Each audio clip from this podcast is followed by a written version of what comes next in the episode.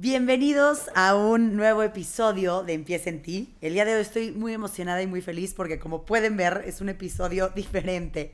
Ya no es a través de Zoom, bueno, a los que lo están viendo en YouTube, a quien no lo esté viendo en YouTube, se los comunico. Es un episodio que ya por fin estoy grabando en vivo. Entonces realmente estoy muy emocionada, estoy nerviosa porque se siente diferente. Gracias por estar un lunes más aquí en Empieza en ti. Estoy sumamente emocionada de esta cuarta temporada la verdad es que todas las personas que han venido a platicar con nosotros nos han aportado muchísimo. Es un episodio en donde vamos a tratar un tema que a lo mejor se pueden preguntar qué tiene que ver con Empieza en ti, pero verán cómo sí, porque todo lo que necesitemos para empezar a trabajar en nuestras vidas tiene que ver con Empieza en ti. Entonces este considero que es un tema muy importante. El día de hoy tenemos como invitado a Maurice Dieck. Maurice es amante de las finanzas y de la economía. Y no solo eso, sino que a través de toda su experiencia que lleva con este tema a lo largo de su vida, en donde ha asesorado a diferentes empresas, de diferentes industrias y demás, hoy ha logrado bajar estos temas que a veces nos pueden dar miedo, que ahorita verán de qué es, de la manera más sencilla, que son las bellísimas, pero a veces molestas inversiones. Así que bienvenido, Maurice. Empieza en ti es una nueva oportunidad de regresar al inicio, para reinventarnos, salir de nuestra zona de confort, explotar nuestro potencial y lograr todo lo que nos propongamos. Hablaremos con diferentes expertos, amigos, especialistas o gente que admiro por su experiencia y trayectoria para juntos rebotar ideas, consejos, tips de motivación y hablaremos sobre lo que necesitamos escuchar para comenzar.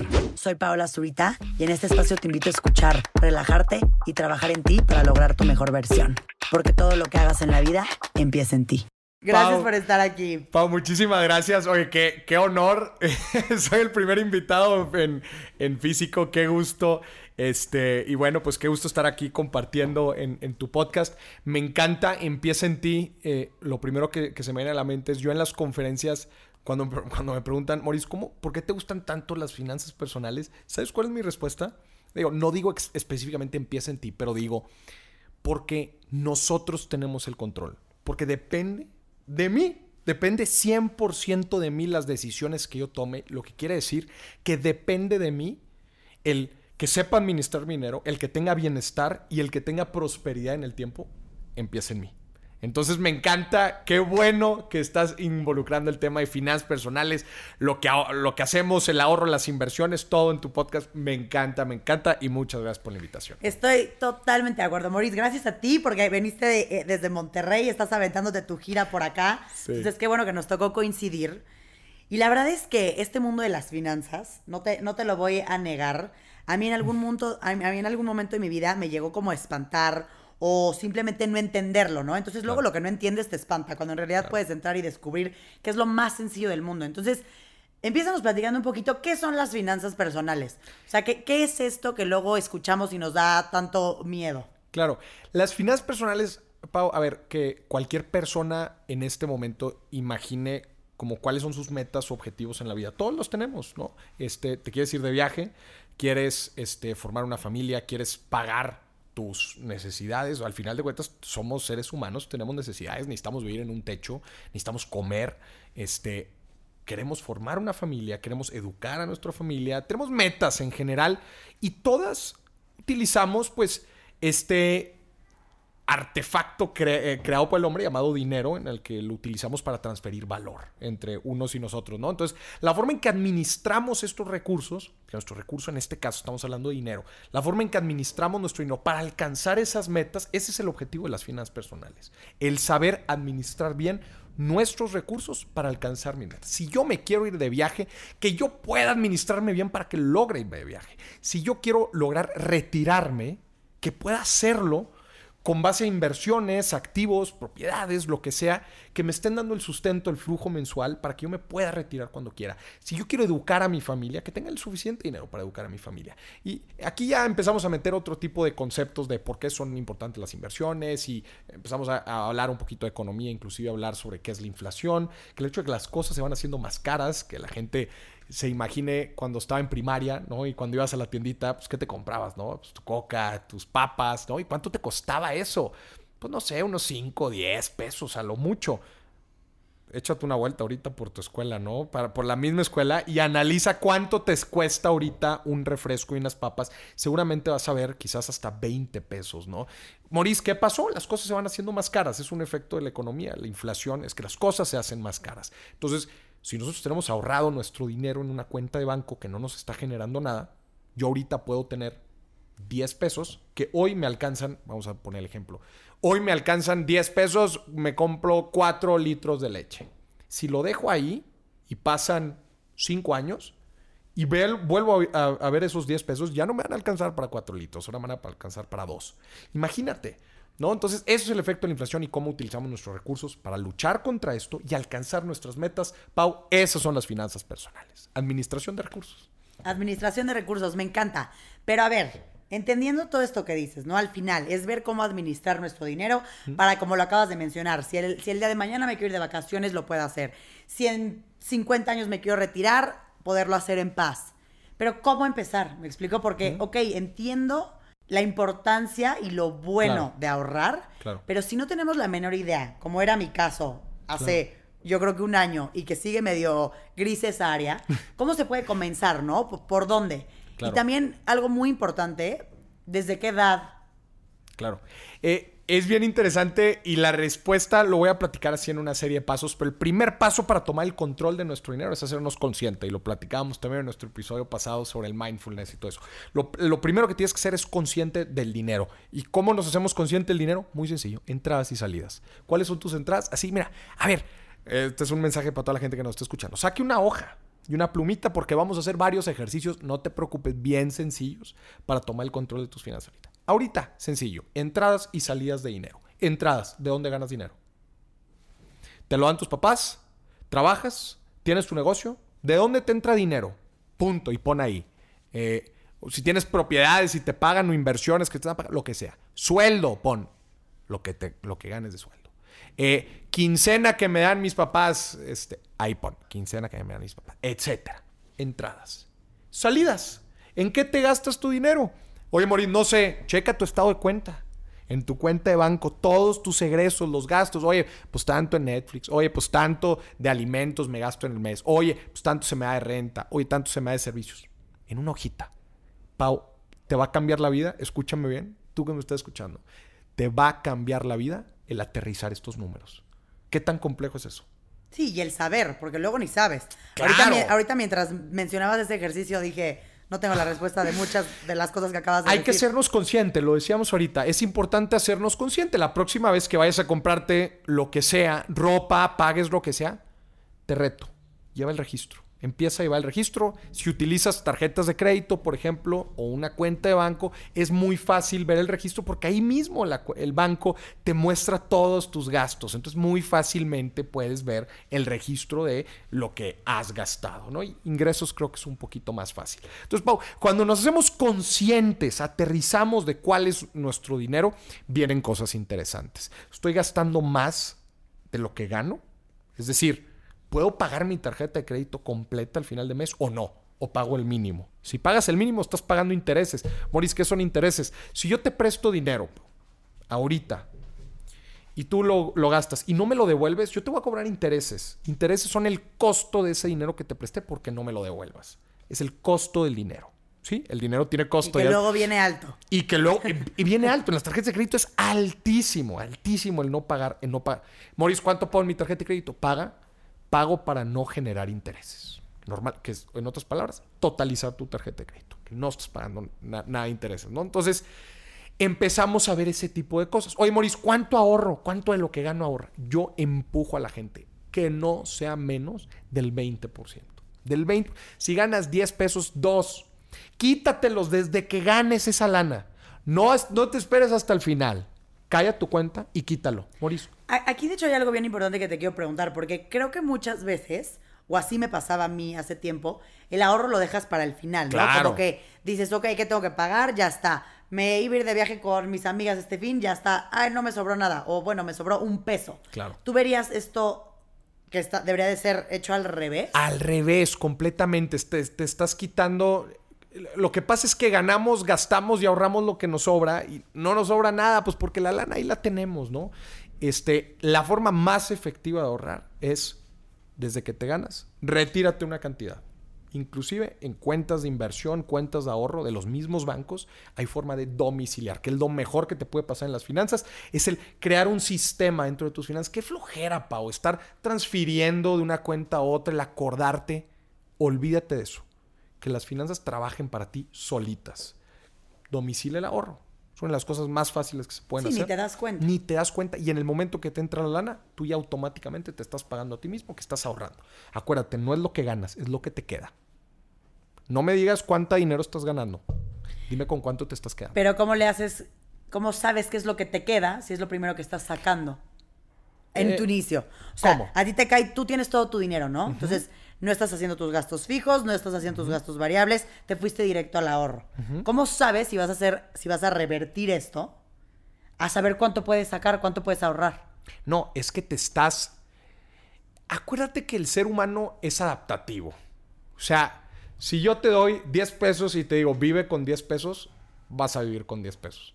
Si yo te doy 5 pesos y vives con 5 pesos, vas a, vas a vivir con 5 pesos, ¿no? Entonces, cuando vemos dinero disponible, nos los vamos a quemar. Y eso es uno de los grandes errores de tener nuestra cuen- nuestro dinero en una cuenta de banco, en una cuenta corriente. Que uno, no nos está dando dinero, no nos está generando intereses, no nos está dando rendimientos. Y dos, lo tenemos disponible. Lo vamos a quemar en cuanto lo veamos. Es como cuando en nuestra cartera tenemos billetes.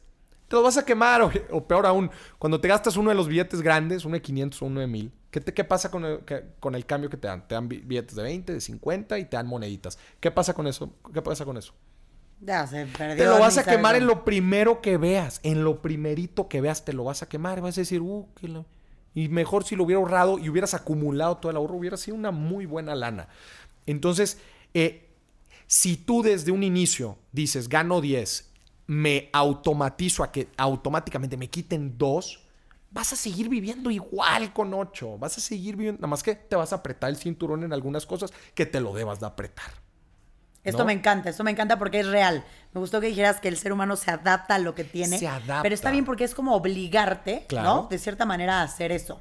Yo recuerdo que una vez, hace ya mucho, una inversión que tengo ahí domiciliada, me dijo la persona, haz que cobren algo que de verdad ni te des cuenta. O sea, que no te duela, Claro. para que tampoco, porque, las, porque tampoco se tratan los ahorros o las inversiones de, de sufrirlos, ¿no? Claro. Entonces me acuerdo que me dijo que ni sepas o, que ni cuenta te hayas dado de que salió de ahí.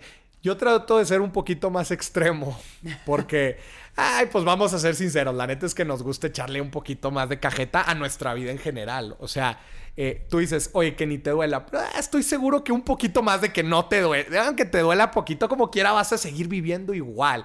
Lo que pasa es que somos seres sociales y el ser, ser- el ser un ser social, a ver, pues tener 10 pesos ahorrados en mi cuenta de banco o comprarme unos zapatos nuevos, ¿qué prefieres? Pues tener zapatos nuevos para que me los chulees y digas, ay, Moris, qué bonitos zapatos, ¿no? O comprarme pues un saquito, o comprar una bolsa, o un auto nuevo. ¿Qué, hace la, ¿Qué es lo primero que hace la gente cuando le empieza a ir bien en su negocio? Sí, se va por esas cosas que le... Una cosa, se compra un carro nuevo. Chécate eso. Alguien cuando le está viendo y cuando le está yendo bien en su negocio, lo primero que hace es cambia de carro. Pero eso está eh, de, de librito. Claro, pues quiere que cualquiera de nosotros quiere que si nos está yendo bien, que no lo vean. Que nos lo chule. Ay, qué chulada. Hay, hay varias cosas. que- ¿Cuáles son las dos cosas que dicen que no se pueden esconder?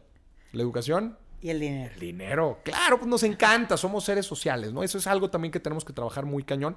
Pero otra vez, volviendo al tema, yo soy de los que me planteo metas agresivas porque sé que me puedo adaptar a ellos. Entonces tú dices, hay algo que no te duela, te duela tantito, hombre, no pasa nada.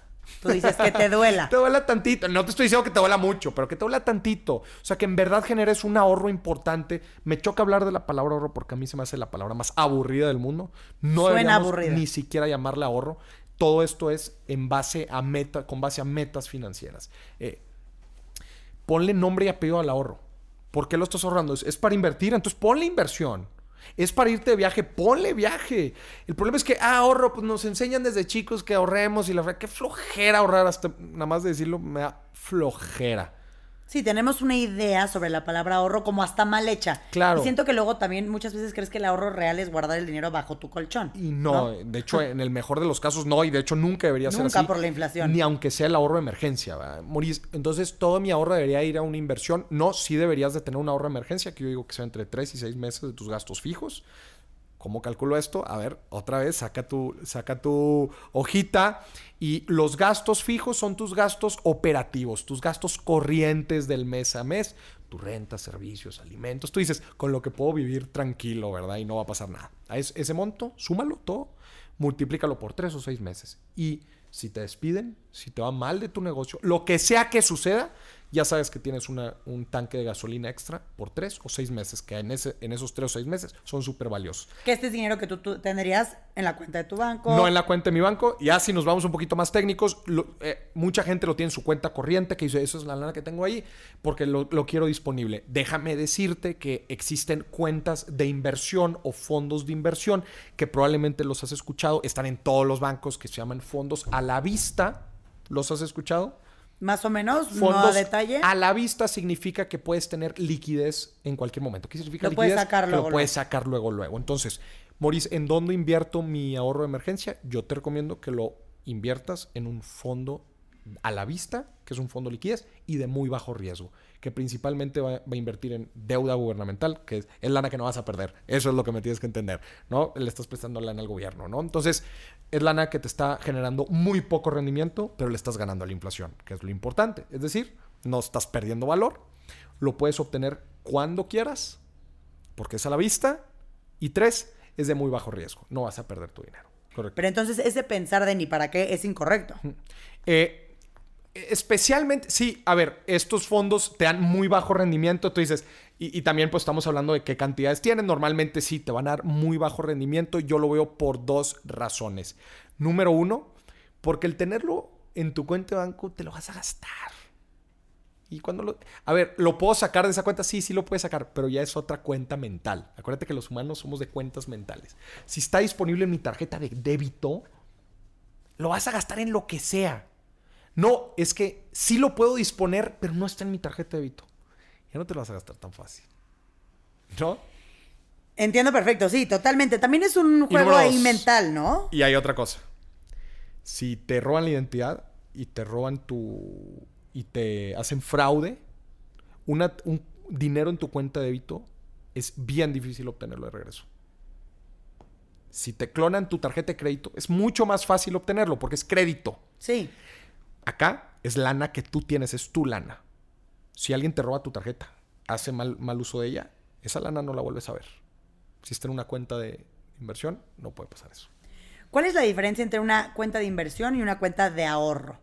No, o más bien la diferencia entre ahorrar e invertir, ¿me explico? O sea, Claro. cuando tu dinero se va, porque el ahorro supongo que tiene ese crecimiento pequeño. Estoy, a lo mejor yo puedo estar equivocada, ¿eh? Lo pregunto porque realmente no lo conozco y no lo sé. Y la misma pregunta seguramente la van a tener personas que estén escuchando. Cuando tú dices, ah, es que tengo, estoy ahorrando, ay, tengo mi dinero invertido, Claro. es porque la inversión nos va a generar mucho más dinero que ese mini ahorro, o cuál es esa Me diferencia. voy a ir muy estricto. Ahorrar es almacenar, acumular tu dinero. Es como si yo tengo ahorita 10 pesos y los guardo debajo del colchón. Eso es ahorrar. El tener ser, eh, eh, sin esperar una ganancia. De nada. De nada. Ni el, ¿no? ni el rendimiento chiquito que estamos hablando. Es que, a ver, cuando te está dando algo de rendimiento, por más pequeño que sea, entonces se considera una inversión. ¿verdad? Entonces, hay veces la gente mezcla mucho estas palabras. De hecho, hay gente, inclusive, si tú metes tu dinero a CETES, es tan bajo riesgo que se considera Ahorro. ahorro. Entonces la gente dice, ah, tengo mi dinero ahorrado. ¿Dónde lo tienes en CETES? No, pero lo tienes invertido.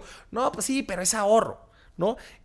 Las, las inversiones de más bajo riesgo, de renta fija, o sea, en deuda, incluidos los CETES o pagarés inclusive, son muchas veces eh, eh, dichos como inversiones. Y hay gente que le gusta hablar de inversiones cuando dice, no, pues ya compraste bienes raíces, estás invirtiendo en bolsa. Ah, bueno, esas sí son inversiones, te están dando mucho más. Pero es, es tema de, de concepto. Para mí el ahorro es, estoy acumulando mi dinero sin obtener una ganancia una ganancia acá. Que en tu cuenta, oye, que, que en mi cuenta de ahorro me están dando muy, muy poquito. Bueno, pues es ahorro. Sí, no, lo pasarías a una inversión porque no, exactamente, está generando más en esas cantidades. Exactamente. Ya si te está generando un tipo CETES, a mí CETES pues sí me gusta decir, oye, que está tu dinero invertido, ¿no? Aunque mucha gente le quiera decir ahorro. Oye, Mauricio, una pregunta, ¿no? Entran, ya que estamos entendiendo un poquito este tema, que si de ahorro, inversión, las finanzas personales, cómo funcionan, ¿cómo ¿cómo lograrías? Porque ahorita tú mencionaste como un ejercicio, ¿no? De decir, a ver, checa tus gastos, checa, checa cuáles son tus gastos fijos, cuáles son tus gastos variables, toda, toda la información que tienes que tener alrededor de esto para, ver, para saber cuánto dinero te queda y demás. ¿Cómo a través de esto no se forma una actitud un poco como de apego al dinero o como de histeria hacia el dinero? Yo te voy a poner un ejemplo. Yo he sido un poco en mi vida como, como de fluir, ¿no? De decir, va a llegar, va a estar, se soluciona si algún día algo no entra, digo, va a estar, ¿no? Igual es un tema que yo no quiero enfrentar y decir, no quiero checar cómo están mis números tal cual. Pero cómo no se forma una actitud también como tan histérica, por decirle, hacia el dinero. Me encanta tu pregunta, creo que nunca nadie, no, no, sí me la habían hecho. Eh, depende muchísimo de ti. Hay mucha gente que me dice a mí, no, hombre, Moris, tú has de ser codísimo y además regio, han de decir.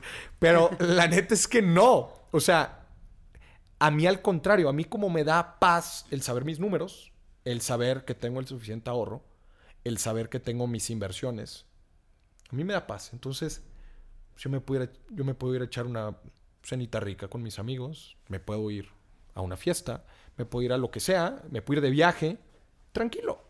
Porque sé que todo lo demás está en orden. Ese es mi perfil. Si yo me quisiera ir de viaje, por ejemplo, y no tuviera mis números en orden, yo no me sentiría cómodo. Pero ese soy yo. Y entiendo que hay gente que es al revés y dice, no, Maurice, es que ver mis números me... Este, no, entonces mejor no los veo. Y la neta ya es mucho de, cuestiones. Yo obviamente mi recomendación es sí ve los números para que no llegue el momento. Digo, a ver, cuando hablas de finanzas y administración de recursos, justo como decíamos ahorita, pues el chiste es que nunca llegue a este punto de quiebre de decir, hoy no tengo dinero, pero bueno, tengo que fluir y ver otras cosas y sé que van a venir la vida de un financiero es que nunca llegue ese momento. Eh, obviamente, ¿va? Que nunca llegue una crisis. Y les voy a decir algo. Ah, los regios nos dicen que somos codos, ¿va? Y les voy a decir, no, es que nosotros no somos codos, somos conscientes. Entendamos la diferencia entre codo y consciente. Una persona coda seguramente es conocida de las dos personas. Una persona coda ve precio todo el tiempo. Entonces va a comprarse unos tenis y dice, pues, lo más barato, lo más barato. El vuelo, lo más barato. El lugar, lo más barato, todo lo más barato. Y, es esta como histeria de lo más barato y que no, no, no quiero gasto, gasto, no.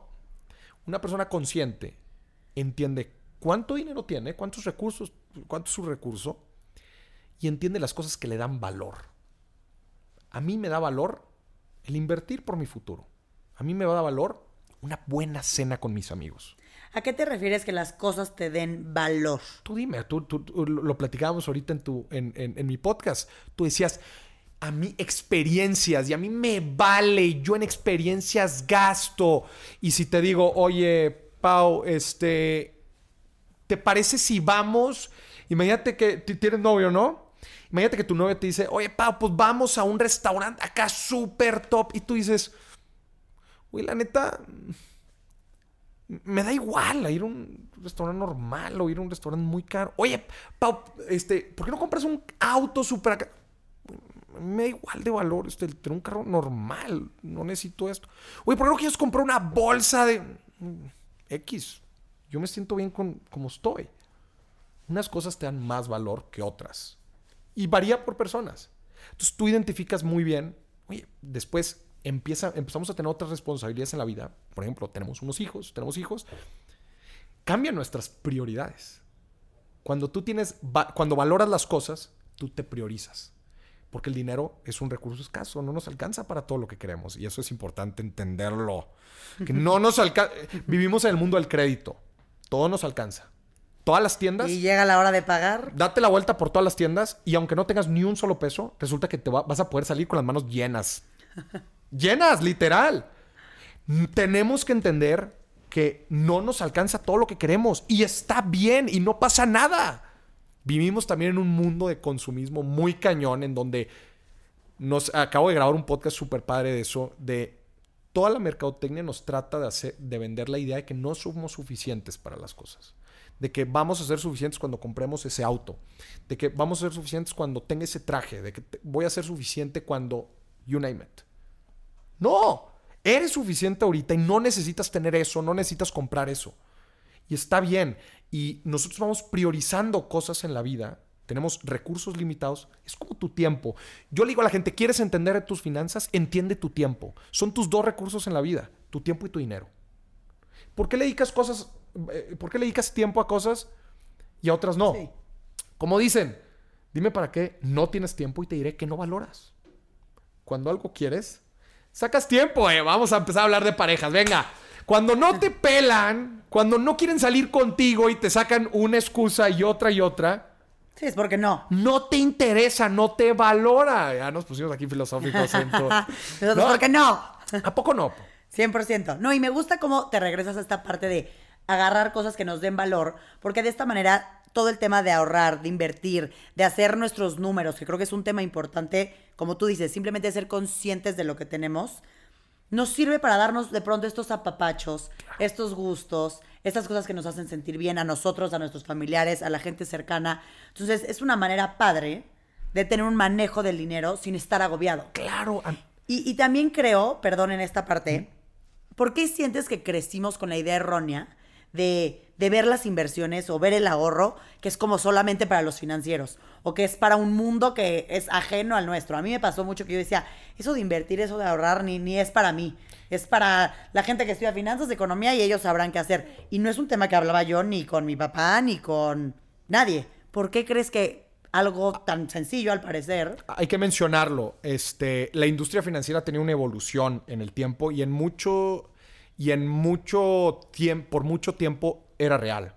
O sea, la, tú el decir, oye, quiero invertir mi lana en un fondo, necesitabas de cierto capital para arriba y no estaban no estaban al, cualquier persona no, podía tener ese acceso. Eh, obviamente, yo lo veo mucho como, eh, pongo el ejemplo de, los medios de comunicación. Oye, yo quería tener un programa, ¿no? Hace 20, 30 años. ¿Qué te decían? Pues toca la puerta a los grandes, a las grandes televisoras. A las dos grandes A las dos grandes televisoras, toca la puerta al radio, este, y pues a ver, a ver quién te da caso. Y no, pues tienes que hacer carrera. Y con las finanzas era igual se ha ido democratizando, ¿no? Hoy en día con... ¿Cuánto te cuestan? 100 pesos y a través de la página del gobierno puedes invertir. Eh, ¿Cuánto te cuesta abrir una cuenta en una casa de bolsa este, sin que te atienda un broker? Gracias a la tecnología. La tecnología ha permitido muchas cosas. En la industria de la comunicación es igual. Yo, si quiero tener un programa, pues abre tu canal en YouTube, te cuesta cero pesos y en cinco minutos lo tienes. En las inversiones ha sido igual. Ha habido una transición, ha habido un camino y lo tengo que decir sí o sí. Eso es un tema importante. La tecnología ha democratizado. Y número dos, porque no, no a toda la gente le conviene que haya educación financiera. Ok. No a toda la gente, y hay que decirlo. No me conviene. ¿Por qué? ¿Por qué? Porque cómo ganan los bancos. ¿Cómo ganan los bancos? No, los bancos son felices que estés claro, y que no puedas pagar. A ver, los bancos viven de este de la gente que no totaliza su tarjeta de crédito y pues está pagando el mínimo, pues el peor cliente que puede tener un banco somos tú, personas como tú, como yo, que pagamos el total de nuestra cuenta y, y sabemos utilizar los instrumentos financieros. De nosotros no ganan. Ganan de todos los demás que no saben utilizar bien estos instrumentos. Entonces, este, y, obviamente como en todas las cosas en donde no hay educación, hay mucha gente que se aprovecha. Y pues hay que mencionarlo, digo, va a evolución la industria financiera, pero hay que decirlo. No, y está bien que nos podemos enterar y conocer, y si nos intriga el tema, está a nuestro alcance entenderlo, hacerlo y comenzar. Hoy en día sí. ¿Tú, le ves una edad específica para comenzar a invertir? Mm, para bueno, y ahorrar, perdón. Es que yo no, de hecho yo le, digo a los padres de familia que empiecen con sus hijos desde temprano. ¿Cómo, Maurice, cómo puedo empezar a enseñarle finanzas a mis hijos desde temprano? Decirle que empiece con un negocito. Compre dulces, venda dulces en la escuela, entienda lo que es la ganancia, entienda lo que es, ah, los dulces me cuestan y los tengo que vender a un precio y obtengo una ganancia. ¿Y luego qué vas a hacer con la ganancia? ¿Te la vas a gastar en el recreo? Entonces ya no vas a tener dinero para dulces. Y ¿Me explico? Esa lógica, oye, pero entonces este, mi hijo quiere una camisa, quiere una pelota, o mi hija, no lo sé, lo que quieras. Oye, el valor del tiempo y del trabajo. Ah, entonces es dinero. Entonces, si yo quiero esto, esto se consigue con dinero. Y el dinero se consigue con trabajo. Entonces entiendo que el trabajo me da dinero y el dinero me dan las cosas que quiero. Y ahí un punto importante, ¿no? El trabajo me da dinero, el dinero me da las cosas que quiero. En esta parte, como, como yo, yo siempre he dicho, y lo escuché, ya no recuerdo de quién, que no trabajes para el dinero, sino pone el dinero a trabajar, para ti, ¿no? Correcto. Entonces, que al final con lo que hagas esté moviendo y esté trabajando. Correcto. Háblame de este pensar, porque al final, 100%, tú lo acabas de decir, crecimos diciendo, a ver, trabajas, ganas dinero, con dinero compras lo que quieres. Entonces, es obviamente un resumen chico de esta, de cómo funciona. Claro. Pero, ¿qué, qué opinas sobre esto primero que te acabo de decir? Claro, es la, eh, pues es básicamente la fórmula de la libertad financiera, que es, oye, pues tú trabajas, dedicas tiempo para generar dinero, ¿no? Trabajo, tiempo, dinero. El dinero me da las cosas que quiero comprar.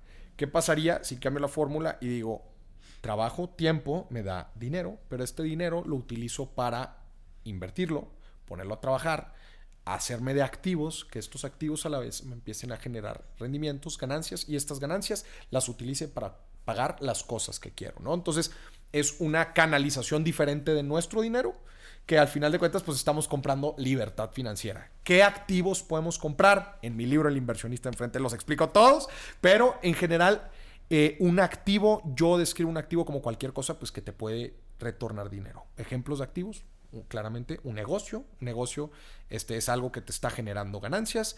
Eh, eh, instrumentos de deuda, que es pues básicamente caliente a ti. Cuando compras CETES, cuando compras pagarés, pues básicamente le estás prestando tu dinero a alguien. Eso es la forma formal de tener instrumentos de deuda y no prestarle a tu amigo vecino que te esté pagando intereses. Hay muchos trabajos así, no lo recomiendo. Este, viene raíces, que es tener propiedades y pues las está rentando, tiene una ganancia y plusvalía. Eh, inversiones en bolsa, que es pues estás, tienes acciones de empresas que cotizan en bolsa, ETFs, ya no estamos metiendo en otro tipo de, instrumentos. los más, lo, más innovador que son las inversiones fintech, que es con ver la tecnología, crowdfundings, que es como fondear proyectos, negocios, etcétera, a través del internet y estar generando ganancias.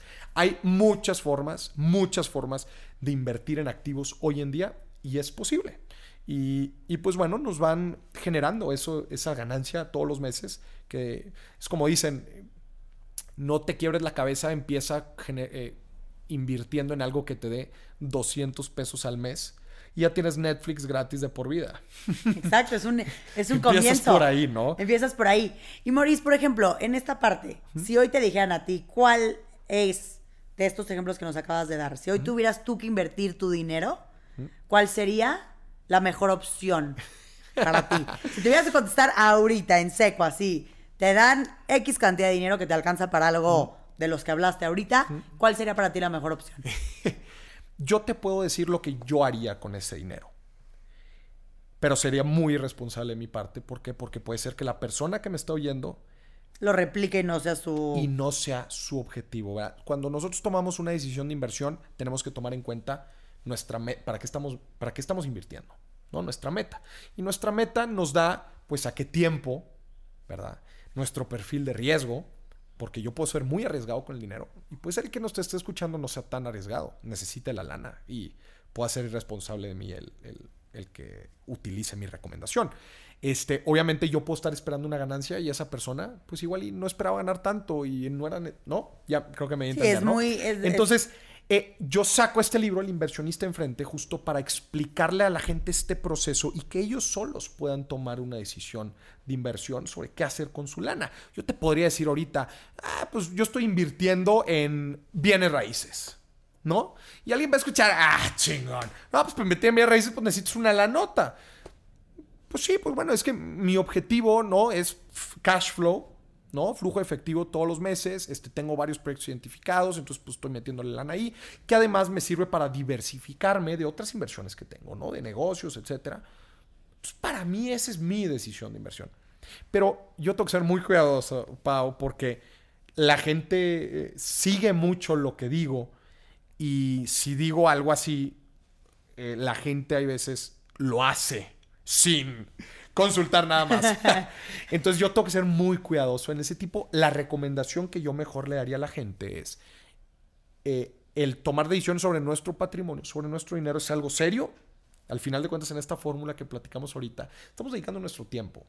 Sí, enterarte para poder tomar Enterarte. buenas decisiones de acuerdo a lo que a ti te está tocando vivir. Claro, sí. Pero sí comenzar. Pero sí dar ese primer paso, sí dar ese primer paso definitivamente. Y, Maurice, algo que me, me interesa mucho tu opinión sobre este tema. ¿Cómo no dejamos, o bueno, no, no, no cómo no dejamos, ¿crees que el ego influye Uf. en este mundo? En el mundo Uf. de las finanzas, en el mundo del dinero, en el mundo de todos los movimientos que se hagan alrededor de esto. Creo que es importante porque al final hay ciertas decisiones de nuestra vida o ciertas reacciones que las hacemos basadas en el ego que luego no es la mejor opción. Entonces me interesa ver cómo ves esta relación. El ego está cañón y como dices, tiene un impacto brutal en muchísimos aspectos de nuestra vida. Definitivamente el dinero es un- un- una de las grandes implicaciones. El ego no está mal, el ego en desmedida es lo que está mal, ¿no? Este, al final de cuentas, el... Como mencionaba ahorita, los seres humanos somos seres sociales, el que tenemos nuestro propio este, carácter, nuestra propia visión de cómo la gente nos ve, y eso nos lleva a tomar decisiones con, con nuestra lana. El ego nos hace este, egoístas, el ego nos hace sentirnos que las sabemos de todas a todas cuando no, cuando en verdad lo que tenemos que hacer es aprender. Mucha gente en, el tema del dinero dice, yo soy el bueno y yo me la sé y por eso deja de pedir recomendaciones, deja de seguirse educando y ¿qué es lo que sucede? Deja de pedir ayuda, comete una mala decisión con su dinero. Entonces, siempre eh, el, el ego es algo que tenemos que, que tener bien en claro, bien en medida, este, y la neta, este, yo siempre digo, no busquemos aparentar dinero que no, con dinero que no tenemos, con gente que no queremos, este, ¿para qué lo haces? No? O sea, ¿Y tratemos... con qué fin? ¿Con qué fin? Vivamos dentro de nuestras posibilidades. Hagamos los ejercicios que les acabo de decir ahorita. Ingresos, egresos, los créditos que tengas abiertos. ¿Cómo? ¿Cuánto es un buen monto para endeudarte? La gente me dice, oye, quiero comprar mi primer auto. ¿Cuánto me endeudo? Buena pregunta, ¿no? Que tu mensualidad no pase del 30% de lo que ganas. Si tu mensualidad del auto pasa, que por cierto, yo digo que es de las peores este, deudas que podemos adquirir, especialmente cuando somos jóvenes. Acuérdense, las deudas son cadenas que te estás poniendo. Sí. ¿verdad? No te van a dejar moverte libremente. Es lana que ya tienes fija, fija. No, y se te va juntando. Y se, se te baja. Claro, porque Junto con los meses sin intereses. eh, eh, hace poquito hablé de los meses sin interés. Ay, Mari, pues es que ¿por qué está mal? Si no me cuesta. y la. A ver, mental accounting. Me- eh, cuentas que nos hacemos con nuestra mente. ¿Por qué? ¿Por qué no recomiendo mucho meses sin intereses? ¿Por qué? Porque, uno, resulta que de la noche a la mañana vemos este, mensualidades chiquitas. y, ah, fregón, pues nos alcanzan A, B, C, D, E, E y F, ¿no? No, y como- se te hace un fijo se te hace un fijote. ¿Y qué pasa en los meses, Pau? ¿Qué, qué pasa después de seis meses, ocho meses? Vienen otros gastos, vienen otras necesidades. ¿Y qué? Ese fijito ya lo tienes, ¿no? Entonces, meses sin intereses, no soy muy fan. No soy muy... Te voy a decir de varias cosas que no soy muy fan. No soy muy fan, la neta, cuando estamos jóvenes de deudas en, la- en los autos. eh, Es un pasivo, no es algo... A ver, si, si, si vas a poner ese, ese auto a trabajar este, bien, si lo necesitas 100% y no tienes la lana suficiente, está bien, ni modo, es una necesidad. Este, trata de que el enganche sea lo mayor posible, entre el 30, entre el 30 y el 50%. Ya sé que está alto, pero bueno, hagamos el esfuerzo a ahorrar de, del valor del auto. Que la mensualidad no sea el más del 30%. Anoten estas reglas, ¿eh? Los que nos están Sí, ¿eh? escuchando. Que la Sí, mensualidad no sea más del 30% de lo que ganas. Imagínate, el 30% de lo que ganas metido en una mensualidad de un auto. Y luego falta la renta, faltan los alimentos. Entonces, no lo recomendaría. Este, cuando estamos jóvenes es para que seamos flexibles, para que si se nos ocurre poner un food truck con nuestras amigas, tengamos la lana para, para ponerlo. Es momento de aprender, es momento de este, eh, eh, probar cosas, fallar y pues no tener el miedo suficiente a emprender. Tema importante. Voy a emprender. Maurice, no me atrevo por el miedo financiero. Hazle como yo le hice. Dos años. Si en dos años hacia adelante voy a hacer un alto, alto Maurice. ¿Cómo te fue en dos años? Ay, pues bien, este. pues no estoy generando lana. pero- A ver, no, no, no, no. Juicio crítico.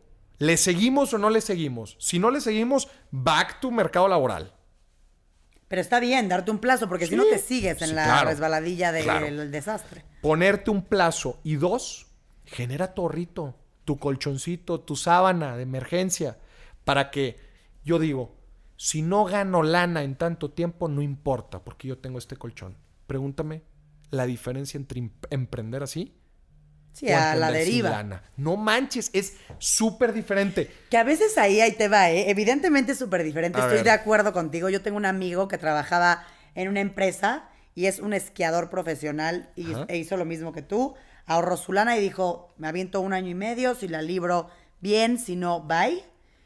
Pero también, no sé si yo estoy loquilla ahí, pero también te da cierta seguridad. Ya sabía y luego esa a seguridad Ya a no hace que te avientes a full. Cuando ves, cuando de verdad sientes hambre de que dices, o la saco o la saco, o de verdad, ya déjate dos años. Al mes ya estoy regresado, ya regresé al mercado laboral porque no la libré. Este, te hace un sentido un poquito de El- reaccionar un poco más. El famoso burn the ships. Que obviamente entiendo que tiene que ver con tu situación de vida. Si tienes Claro. hijos, no te vas a meter en esa situación, por supuesto. Claro. Es la segunda vez que lo escucho en este viaje. Este, el, el- el que dos personas me lo dicen, burn the ships. Ah, De que si llegas a la isla, quema los barcos, no hay otro plan B. Es plan A Y le vas a, le vas a echar con plan A. Eh, not my style. O sea, yo creo que la gente son de estilos. Este, habrá gente pues, que sí le gusta ese. La neta, a mí, yo no, yo, soy- yo tengo un perfil en que no necesito Esa presión, tú esa funcionas presión, más. yo funciono así como, como soy. Y por otro lado, yo nunca, ya te lo había platicado, yo soy muy estructurado, muy cuadrado. Yo nunca me hubiera atrevido a hacerlo si nunca hubiera tenido el ahorro. Entonces, Claro. este, para mí, es, pues ese es mi estilo. Yo le digo a la gente, hagan lo que les funcione. Me encanta la parte de Burn the Ships porque es, te vas a, hacerlo y la fregada, pero como Y dices... de algo funcionará, pero algo 100% funcionará. son estilos. Y también lo que dijiste tú es bien importante, las responsabilidades que tienes. Oye, tengo, familia y la frega. Otro tema también que me dicen muchísimo. Oye, Maurice, mi pareja no me apoya. Quiero emprender y no me apoya. A ver, es que muéstrale un plan. Cuando tú tienes. Ya, otra vez hablando de. Eh, Maurice, deja de hablar de parejas, hombre.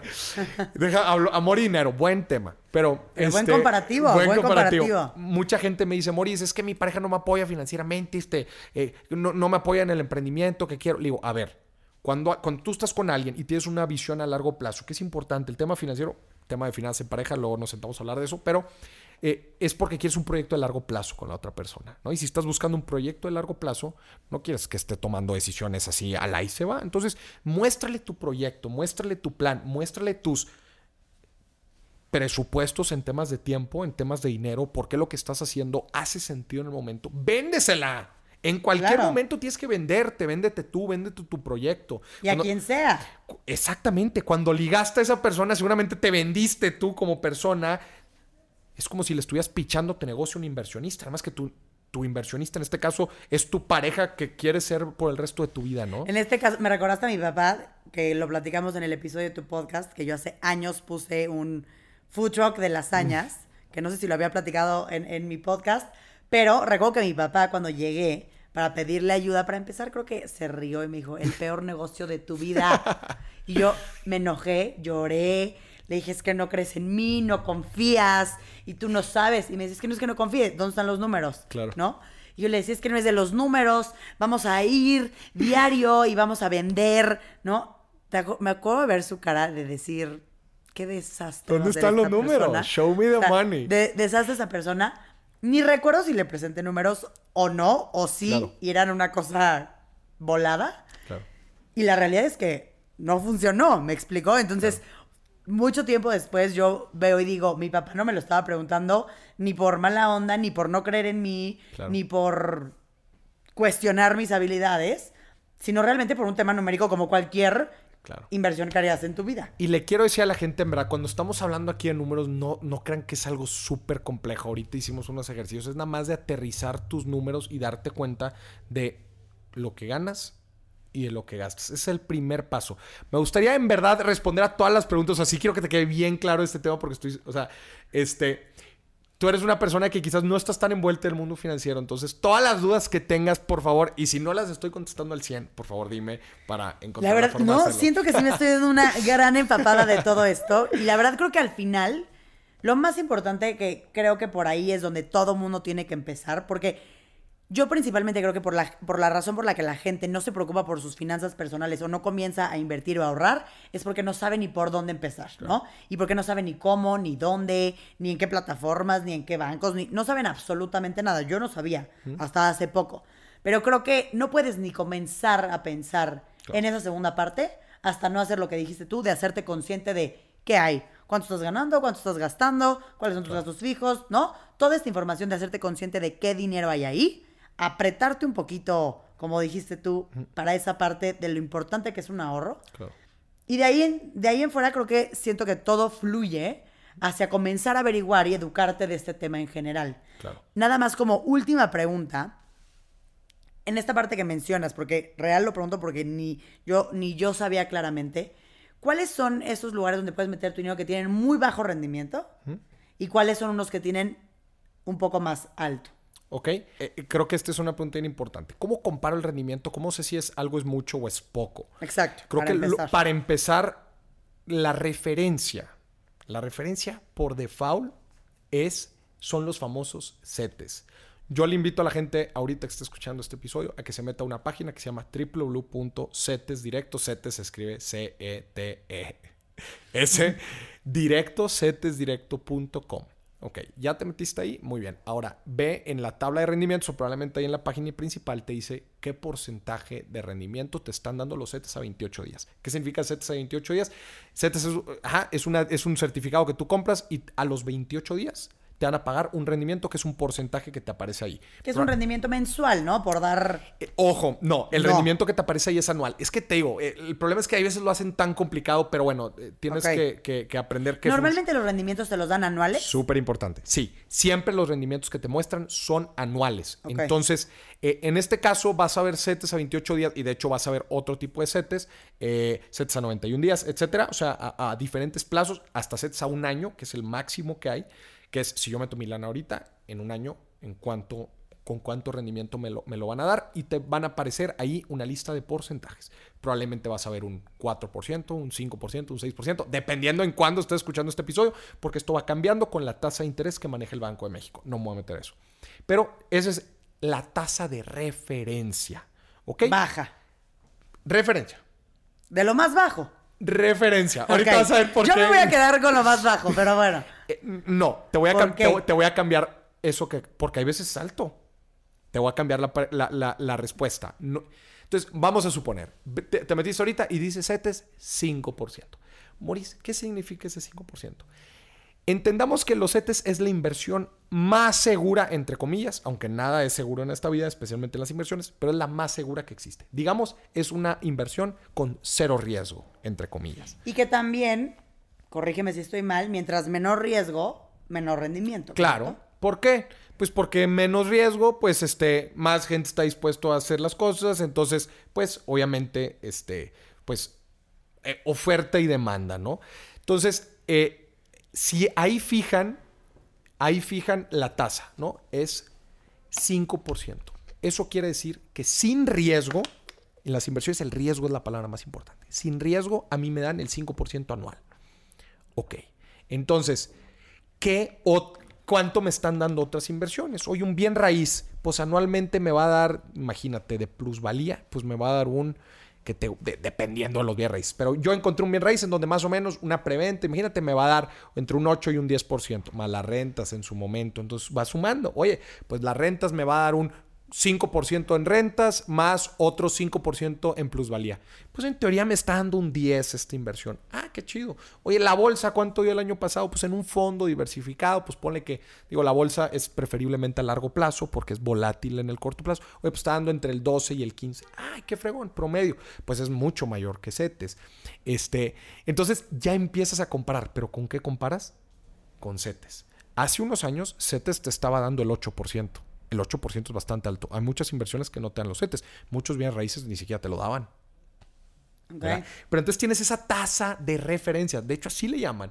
Es la tasa de referencia, los CETES, porque con esa tasa mides cualquier otra inversión. Te voy a poner un ejemplo. Fíjate que yo soy una amiga tuya y te quiero pichar un food truck. Y te voy a decir, te enseño toda la proyección financiera. Y, te, y en la proyección financiera tú te das cuenta que tú vas a ganar el 7% anual. Entonces tú te metes a CETES directo y si CETES directo te está dando el 5%. ¿Inviertes con tu amiga o no? Pues no. ¿Por qué no? Porque en CETES es mucho más seguro y es casi lo mismo. Exactamente. Entonces, toda la gente se compara con el rendimiento de CETES. CETES está del 5, yo te doy el 10. CETES está del 5, yo te doy el 12. CETES está del 5, pero este negocio está del 30. CETES está del 5, yo te doy el 80. ¿Qué le toca a cada inversionista? Mejorar ese rendimiento. No, revisar cómo es que tú me vas a dar ese 15. A ver, CETES yo sé que me lo va a dar sí o sí. ¿Tú cómo me estás dando ese 15? No, Maurice, es que ese 15, para que veas, mira, son este tipo de préstamos. este- Ya te toca revisar. Ya te toca ser un buen inversionista. ¿Me explico? Pero todo parte de CETES. Volvemos a tu pregunta. Maurice, ¿cómo sé en qué lugar me dan mucho rendimiento y en qué lugar me dan menos rendimiento? No es que sea mucho ni menos, es lo que te va cerca de la referencia y arriba de la referencia. Cuando CETES está alto, tipo, Va a haber cosas más bajas. va a haber cosas más bajas y la gente va a decir, nada me da cerca de lo que me está dando CETES, pues me voy a ir a CETES. Y toda la gente se va a CETES. Y luego bajan la tasa de interés. Ahí ya nos estamos metiendo en clases de economía. Y no quiero revolver a la gente, por favor, no quiero revolver a la gente porque hay veces se revuelven. Este, Sí, lo básico. pero cuando bajan las tasas de interés y CETES está dando muy, muy poco, los inversionistas dicen, no, hombre, pues me está dando el 4. Cualquier otra inversión me está dando arriba. Pues vámonos para otras inversiones. ¿No? Entonces, acuérdense. Riesgo y ganancia. Compara. CETES me da cero riesgo y me da tanto de ganancia. Esta inversión me da tanto de ganancia. ¿Cuánto riesgo estoy involucrando? Maurice, un bien raíz, ¿qué en tanto riesgo? Pues bueno, tienes las, tienes este, las escrituras, oye, pues, pues lo estás rentando, oye, pues riesgo moderado. La bolsa de valores, los fondos que compran acciones. Cuando alguien invierte en un fondo, no se queden ahí. Chequen qué tiene el fondo. Es un fondo, nada más una bolsa. Que sí, tiene... pueden tener acciones de empresas. Es más, tú, tú platícame, tú has invertido en fondos. En un, en un, en un ¿Qué fondo. tiene tu fondo? Me vas a regañar porque no estoy ni bien enterada. Pero porque ahí hay otra confianza, pero sé que tiene todo el tema de bitcoins. Ok, es También un fondo el- alternativo, digamos, Sí. con inversiones alternativas con que inversiones involucra alternativas. criptos. También y- está criptos, también tiene todo el tema de las este, empresas, las acciones en las empresas y demás. Pero la verdad no estoy enterada a full. Bueno, te voy a volver una máquina y la próxima vez que te juntes con tu asesor o con la persona que te está diciendo que inviertes ahí, vas a hacer una máquina y va a decir, ¿qué onda con Pau? Se hizo una máquina asesina financiera. ¿Cuánto te está dando de rendimiento anual? No me está dando un rendimiento.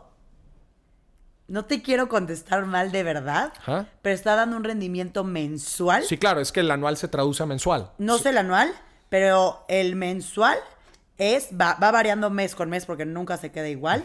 Pero hay meses que uno muy bajo es del 2, de verdad, y hay veces que me ha tocado el 5, Ya. mensual. Esto significa, ¿cómo lo sacas anual? Lo multiplicas por 12, ¿no? Más o menos. Pero ojo, que te dé los 12 meses eso. Normalmente ese Sí, pongamos que en un promedio sea un 3, un 4, 4 por 12. 4, 4 por 12 son 48. Maurice, ¿qué onda con este fondo? Sucede. ¿Qué es lo que pasa? Normalmente este tipo de fondos... Oye, ¿qué, qué me vas a decir? Oye, Maurice, eh, estoy sacando 48. ¿Qué onda que Z da 5? Estos fondos están invirtiendo en activos de riesgo. No me digas que el Bitcoin no es volátil. ¿verdad? Sí. Este, e invertir en bolsa de igual forma es volátil, ¿no? Entonces, sí llega a suceder, nada más que en- ya ahora tú ya sabes de que es de bastante riesgo ese fondo. Exacto. Y así como este año te puede dar ese 48, Sí, puede llegar otro momento que hasta pierdes. negativo 48. Claro. Y ahí sí tú vas a decir, sí, cierto, Maurice me dijo que era de riesgo, ¿no? no, Entonces, no, no, no lo sales, eso no va a llegar nunca. no, no, no, no, no. Y digo, Ese negativo 48 se elimina. pero creo que ya vas entendiendo, ¿no? Cómo funciona esta dinámica, este, con qué se compara. Y está muy bueno tener referencias, porque a partir de esos puntos puedes saber qué hacer, tomar Si decisiones. no comparas y demás. es imposible. Yo antes no tenía ni la menor idea cuánto daba eh, un rendimiento en CETES anual. No tenía la menor idea. Entonces a mí me podrías haber sabes. dicho cuatro y decía, ah, chance eso es bueno en algo más. Y ahora ya Entonces, sabes. Como referencia es muy bueno porque puedes empezar a averiguar en dónde quieres meter tu dinero, qué quieres comenzar a hacer y demás. Y una última pregunta que te quiero hacer, Maurice, alrededor de esto, porque creo que tenemos una idea errónea de este tema. Siento que creemos que tenemos que tener muchísimo dinero para poder empezar a ahorrar o invertir? Bueno, ahorrar diferente, a invertir más bien, ¿no? Claro. O sea, creo que crees que necesitas tener millones para poder comenzar a hacer inversiones. Esto no es cierto, pero cuéntanos. Esto ya se acabó. Antes sí necesitabas una buena lana para tener accesos a, gra- a- a grandes fondos de inversión. Ya no. Ya literal, Maurice, ¿cuán- por ejemplo, vamos a poner ejemplos. ¿Cuánta lana necesito para entrar a CETES? 100 pesos. 100 pesos es lo mínimo con lo que puedes comprar CETES. Eh, ¿cuánto, ¿Cuánto necesito para entrar a la bolsa? Este, checa con casas de bolsa, no quiero mencionar nombres, pero con desde mil pesos puedes abrir tu cuenta y esos mil pesos ya lo estás superando. ¿Cuánto cuestan las acciones? Si te vas a, desde aquí en México puedes operar acciones gringas, puedes comprar acciones de Apple, Netflix, Amazon, varían. Eh, Una acción de Amazon te sale como 60 mil pesos, una acción de Apple te puede costar como 7 mil pesos, este, varía, ¿no? Pero una acción de América Móvil, Cemex, te sale 10 pesos, 15 pesos. Pero no es pretexto el tener 100, el solo tener 100 pesos en la bolsa para no invertir. Definitivamente. Y probablemente el fondo en el que tú entraste, digo, es un fondo alternativo, entonces quizás, ¿cuán- ¿te pidieron un monto mínimo? No. es que en mi caso fue diferente, pero sí pidieron un montón mínimo. Te pidieron un monto mínimo. A, a ver, hay fondos de, en casas de bolsa que necesitas tener un millón de pesos, 10 millones de pesos para entrar. Pero hoy en día, en cualquier casa de bolsa o en cualquier banco, puedes empezar a invertir desde 100 pesos, casi, casi te lo puedo decir, ¿no? Entonces, este, no es excusa para empezar a trabajar y tu dinero y sobre todo empezar a educarte en el tema. Que ya vimos que no es complicado. Yo, mi libro es una guía práctica para hacerlo. Si no quieren hacerlo ahí, métanse a mis canales, ahí está toda la información gratis o métanse al internet. Los bancos tienen mucha información gratis este, sobre inversiones y sobre finanzas. Entonces, literal, estamos a un paso. Y yo lo que le digo a la gente, Pau, sobre las finanzas personales es, son decisiones que van a tener impacto en el largo plazo. Mi objetivo, mi gran objetivo, es que alguien que ve un contenido mío en cualquier medio llegue a ser un, un abuelito, una abuelita que esté disfrutando con su familia y que su nieto le pregunte, oye, oye, abuelito, ¿cómo le hiciste tan bien? Todos tenemos educación, nos pudiste dar una vida muy chida. ¿Cómo le hiciste? Y que el abuelito le responda o la abuelita le responda, pues vi un loco en redes sociales que estaba diciendo varias cosas y algunas de ellas me hicieron sentido y las seguí aplicando. Y eso tiene un impacto de generación en generación. 100%. Y creo que este es un gran comienzo para las personas que están escuchando este episodio hoy y que en su vida se habían cuestionado sobre estos temas. Es una manera buena de comenzar, de empezar. Empiecen con el ejercicio básico que nos mencionó Morris al inicio y partan de ahí. Ya tenemos referencias, ya tenemos algunas ideas alrededor de todo esto y el chiste es comenzar. Te agradezco por venir a explicarnos este tema que a veces creemos que es un poco confuso y no lo es. Y en tus redes lo explicas muy bien y muy fácil. Entonces, gracias por estar aquí el día de hoy. Qué, qué gozadera y muchas gracias. Muchas gracias, Pau. Espero, espero si haya quedado claro. Y si algún tema de estos les quedó la inquietud, revisen todo mi, todos mis canales, todos mis contenidos. Ahí seguramente van a ver más información. Muchas gracias. Gracias, Pau.